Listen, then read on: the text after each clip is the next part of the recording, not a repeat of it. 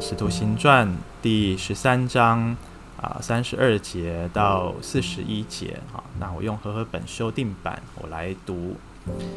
我们报好信息给你们，就是那应许祖宗的话。上帝已经向我们这些做他们儿女的应验，使耶稣复活了。正如诗篇第二篇上记着：“你是我的儿子，我今日生了你。”论到上帝使他从死人中复活，不再归于朽坏，他曾这样说：“我必将所应许大卫那圣洁可靠的恩典赐给你们。”所以他也在另一篇说。你不宜不让你的圣者见朽坏。大卫在世的时候遵行了上帝的旨意，就长眠了，归到他祖宗那里，以见朽坏。唯独上帝使他复活的那一位，他并未见朽坏。所以弟兄们，你们当知道，赦罪的道是由这人传给你们的。你们靠摩西的律法。在不得称义的一切事上，每一个信靠这位耶稣的都得称义了。所以你们要小心，免得先知书上所说的临到你们。要观看你们这些藐视的人，要惊讶，要灭亡，因为在你们的日子，我行一件事，虽有人告诉你们，你们总是不信。阿门。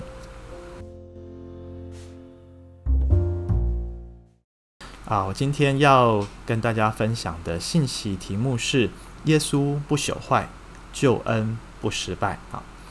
当我们刚刚看了啊、所读的经文哈，其实保罗啊、他向外邦的呃信徒哈，所以说还慕道朋友，还有向住在外邦的犹太人，他们为耶稣来做见证。而我们可以看到他的整个信息的内容，引用了诗篇，啊、引用了先知书，啊，那引用了许许多多旧约的经文，都来证明这位耶稣基督就是上帝在旧约当中一直预言的那位弥赛亚，而那位弥赛亚要来，就是要救人啊，脱离黑暗，脱离罪恶的辖制。啊，因此你看到啊，这个保罗他在引述这些诗篇的时候，他提到大卫所写的诗篇啊，那包括这个我们刚刚读到诗篇十六篇啊，提到这位历史上以色列历史上最伟大的大卫王，他在怎么样的啊年轻的时候很有作为，他在怎么样中年的时候、壮年的时候被上帝使用，呃，战无不胜。他在怎么样的在人在这个以色列人的历史上面留下功绩，但最终他的结局是什么？人就是死亡嘛，对不对？他不过就是人，他再怎么样是一介的英雄，但他最终还是要走向死亡。好，所以呃，保罗让人看见说，我们人最终都只有呃死亡一途。啊，在伟大的人，在伟大的先知，在伟大的君王，啊，最终他仍旧是啊离开了这个世界。人在面对生命的时候是那么的脆弱跟有限，而另外一个世人的呃问题，罪人的问题就是听了神的作为，人就是不信。在最后四十一节这边，保罗引述了哈巴谷书啊一章第五节的话。好讲到说，那时候的百姓，那时候有以色列百姓，他们看见了神的作为，那看见上帝行神迹奇事，但是呢，他们的心是刚硬的，他们的心是冰冷的，却对上帝的作为没有任何感觉。即便看见了不可思议的事情，证明不是人可以做的，他们却仍旧不依靠神。弟兄姐妹，我们从今天保罗所讲的这样的见证、这样信息里面，我们看见了世人啊、虽然有限，虽然我们会面对生老病死，其实我们以为说，当我们面对生老病死的时候，我们应该会懂得来依靠这位全能的神，我们应该懂得来追求永生。但是以色列人的历史却让我们看见啊、即便啊、大难临头，他们仍旧依靠自己，而不是依靠神。呃，这让我想起两个故事哈，生死交关我们人真的很多时候，罪人是处在生死交关，却仍旧执迷不悟的状况。在左边这个图，它是一部电影哈，我刚好前几天在看到它这部电影的介绍，呃，它叫做《天堂奇迹》啊。如果你有订阅 Netflix，你可以去搜寻叫《天堂奇迹》，或者是呃，可以去找其他的呃 串流或者是 DVD 来看啊。它另外的翻译啊，它英文叫做《Miracles from Heaven》好啊，来自天堂的奇迹。那这个讲述一个故事，就是说一个九岁的小女孩啊，在美国，一个九岁小女孩，她不晓得为什么肚子越来越大，而且呢，呃，常常去呕吐。那她的妈妈看这些状况，就觉得说好像是怀孕了啊。爸爸也觉得不对劲，他们就赶快带她去医院检查。可是很奇怪，去医院急诊去检查之后，医生检查说没有任何的问题啊，啊，那就说就回家休息吧。啊，父母亲一开始很担心，听到医生这么说就放心了。回到家里面，可是，一吃完饭，呃，这个肚子又胀起来，然后又胀得更大，又更疼痛难耐，甚至到了半夜，呃，痛到睡不着觉，哈、那起来呻吟。所以爸爸妈妈又带他去医院检查。另外一个医生也说，这个没有什么问题，我们检查出来，呃，大概就是一些消化不良什么这样子而已，哈、可是后来，呃，这个。妈妈她坚持不懈，要求要有这个有经验的医生来看啊。后来发现说她的呃肠胃有严重的呃问题，她没有办法消化任何食物，所以食物一直堆积在里面，肚子越来越大，而且会呕吐啊啊。后来在这个医生的帮助之下，辗转介绍了一位专门处理这方面的问题啊的一个儿科医生，而且是全国的权威。可是你知道，当他们呃不辞千里哦，特别是要坐飞机，妈妈带着孩子去到另外一周找这个医生去看了，医生也检详细的检查，给他开了药。可是这个药对这个小女孩来说是无法，她的身体无法接受了，她吃了副作用更加强烈啊，让她这个痛不欲生。你知道，在这种呃。权威医师面对这种情况下，他仍旧是无计可施，他的父母亲也伤心欲绝。好，我们也看到这个，这是一个真实故事。好，所以我们看到这个人生命的面对疾病束手无策跟脆弱。哈，那另外一件事情是让我想到，因为在啊、这两个礼拜，我有一位以前社工啊、我读社工哈的老师，那他是怎么样呢？啊、呃，我以前去教他的女儿吹长笛啊，等于是担任担任家教哈。那那时候刚好碰到这位老师，他呃有很这个就是发现他有舌癌，舌癌跟咽喉癌哈，所以也是经历了化疗、手术、电疗很痛苦的过程。可是每一次我去教他女儿的时候，我就为他祷告。我碰到他，我就为他祷告，我就我就跟他做见证，我就求耶稣与他同在。这个老师他真的经历到耶稣与他同在，他身边也有很多基督徒老师向他传福音，他病真的最后被医好了，他复健康复得非常良好，没有再复发。呃，从那时候到现在，应该也过了十年有了，好，十多年的时间了，他已经都很好了，几乎都康复了。但是呢，他却仍旧没有信上帝，他经历了神迹哦，他经历了上帝奇妙的医治。但是他仍旧觉得他谢谢这位上帝，但是他没有要打从心里一生要跟定他。弟兄姐妹，这个我们从人的生命的呃经验，我们就看到，真的罪人就是如此。呃，哪怕我们看到神的神迹摆在眼前，很多时候我们经历了，呃，我们领受了，但当我们的心刚硬的时候，我们仍旧执迷不悟。可是使徒保罗他继续告诉我们一件事情，他继续的向呃当时候听他传扬福音的这些犹太人跟呃这个外邦人做见证。他说：“唯有复活的主能够赐下永生。”诗篇第二篇七节讲到，呃，这个上帝不叫他的圣者见朽坏，这位从死里复活的主哈，如同新生的一样。所以保罗用第二节啊、第。第二啊，诗篇第二篇第七节说什么啊？你是我的儿子，我今日生你哈。当啊，耶稣在约旦河受洗的时候，天开了，然后上面有声音说：“这是我的爱子，我所喜悦的。”呃，当耶稣他从死里复活的时候，保罗用这段经文来形容他，仿佛获得了一个新的生命一样。好，旧有的生命、破败的生命、死亡的生命不能够囚禁他。再来，保罗也用诗篇十六篇第十节，还有以赛亚书五十五章第三节讲到，呃，耶稣基，我们刚刚说了嘛，他是跟大卫做对比，大卫死了，他见朽坏了，他肉体朽坏了，可是耶稣呢，却从死里复活。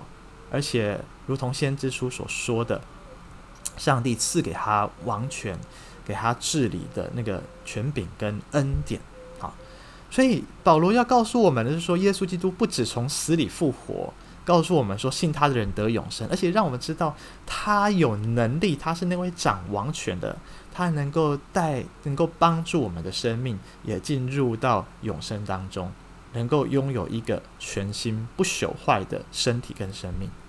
最后，保罗也告诉我们一件重要事情，就是在耶稣，他不只是一位君王，他更是我们的救主，他有赦罪之道，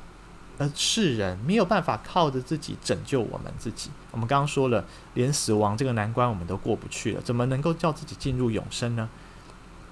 因此，在保罗的信息里面告诉我们。当我们愿意领受耶稣基督他赦罪的恩典的时候，我们就得被称为义人。啊，我们不是靠自己的行为，不是靠自己的努力，啊，不是靠着我们的意志力，不是靠着我们的啊行善啊积功德，都不是，单单的是因为我们愿意相信我们的生命只有耶稣基督能够拯救，我们愿意把自己全然的交托在主的手中。是的，信从基督的人能够得着重生。我们刚刚说的那个在美国发生真实的故事，九岁的小女孩，她再怎么医都医不好。后来他们呃，小女孩在医院吃那个药，也是受到啊、非常大的折磨，就决定回家休养。她的爸爸、她的姐姐还有两个姐姐都去医院把她，呃，跟她妈妈把她接回家。回到家的时候，她姐姐跟她在树上玩耍，他们非常熟悉的那棵大树。可是呢，一个突然间树干断掉了，这个九岁小女孩居然摔到树洞里面去。好，那棵树它的上面这个地方已经是朽朽坏的了，所以破洞，小女孩就从那个树洞摔了进去。哇，跌落的那个树非常的高哦，救难人员来太狭隘了，太深了，像一个像一个枯井一样。他们用尽各种的方法，都没有办法把他从当中救出来。哇！这时候看到这个光景，大家都急了。他的父母亲是基督徒，原本这个妈妈、这个母亲在女儿受尽折磨的这个过程里面，她说她不要去教会，她不信耶稣了。可是就在那个时刻，她什么事情都做不了，她只能够跟她先生跪在那棵树前。在那边按着那棵树哭泣流泪的祷告，奇妙的事情发生了。当邻居看到的时候，他们一个一个的过来。大家看到这个图片，邻居们都跪了下来，在他的身后也按手在他身上，一个一个的按手，一个一个的按手。大家好像串联起来，大家祷告的声音，大家祷告的力量啊、被上帝给听见了。后来，这个小女孩奇迹似的被救出来。不止被救出来，医生说她只受到一些轻微的擦伤。诶，那个树很高哦，跌落下去哦，没有任何的保护，他居然只有一些皮肉伤。更神奇的是，后来啊，这个小女孩发现她的肚子不再疼痛，肚子越来越消下去，再重新去给医生检查。当初那个那个权威的医生，医生说她的病已经不药而愈了，完全得医治了。她跌落到树洞里面，原本应该要死了，可是众人的祷告却叫她病得医治，而且重新的回过来。这个是昨天我们去加护病房探望秀涵的时候啊，在他的置物柜里面啊，就是我放那个隔离衣的置物柜里面看到的一张卡片。这个是在他啊入加护入台大医院的前三天照顾他的大夜班的护理师。这个护理师提到，在他身上看见一个作为母亲的韧性跟坚强，但他说他更看到的是神所行的神迹奇事。这个护理师二零一七年就受洗了，但是他对于信仰很多不确定感，他是学医学的，所以他凡事都要实事求是。他没有办法去，好像完全的相信神的作为跟神的心意。他看尽生老病死，他看到生命的脆弱、渺小跟无力。当他知道秀涵，呃，医生只能够再拼最后一次，而他很有可能会死在手术台上的时候，他他他也感到无能为力。他回到宿，他下了班，他回到宿舍，但是却一直在观看这个手术的过程，就是了解这个手术的进度状况。啊，后来他在继续照顾陪伴秀涵的过程中，看见上帝医治了他，上帝拯救他，救活了他。他说：“因为这件事情，他重新对上帝有真实的信心跟仰望。啊，神迹骑士能有可能，当人的心不愿意信靠神的时候，这些神迹奇事对人来说只是一个昙花一现；但是对这样对愿意信靠主的人来说，却是开我们的心眼，让我们看见我们的救主耶稣，他是复活的主，他更是这位又真又活的神。阿门。”弟兄姐妹，我们生命当中，只要你愿意信靠上帝，我相信每一天每一天都有神迹奇事要发生。这些神迹奇事不见得是很大的事情，但就是我们的心思意念被改变，我们的眼光被打开，我们的心愿意向神敞开，愿意接受主的他荣耀的作为。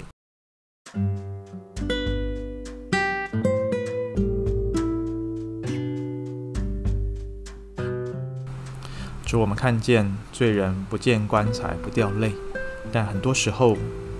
罪人更是在生死交关的时候，仍旧执迷不悟。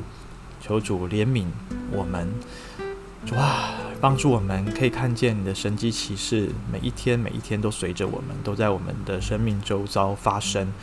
啊。但更重要事情是，主耶稣你从死里复活，这是最大的神迹。是你替罪人死，为我们胜过了黑暗、罪恶、死亡的权势，救我们脱离这一切，而且带我们进入到永生的国度里面。我恳求主帮助每一位弟兄姐妹，让我们今天确信耶稣复活的大能要在我们身上发动，而且也要在我们所属灵认领的这些对象、亲友、福音朋友身上发动。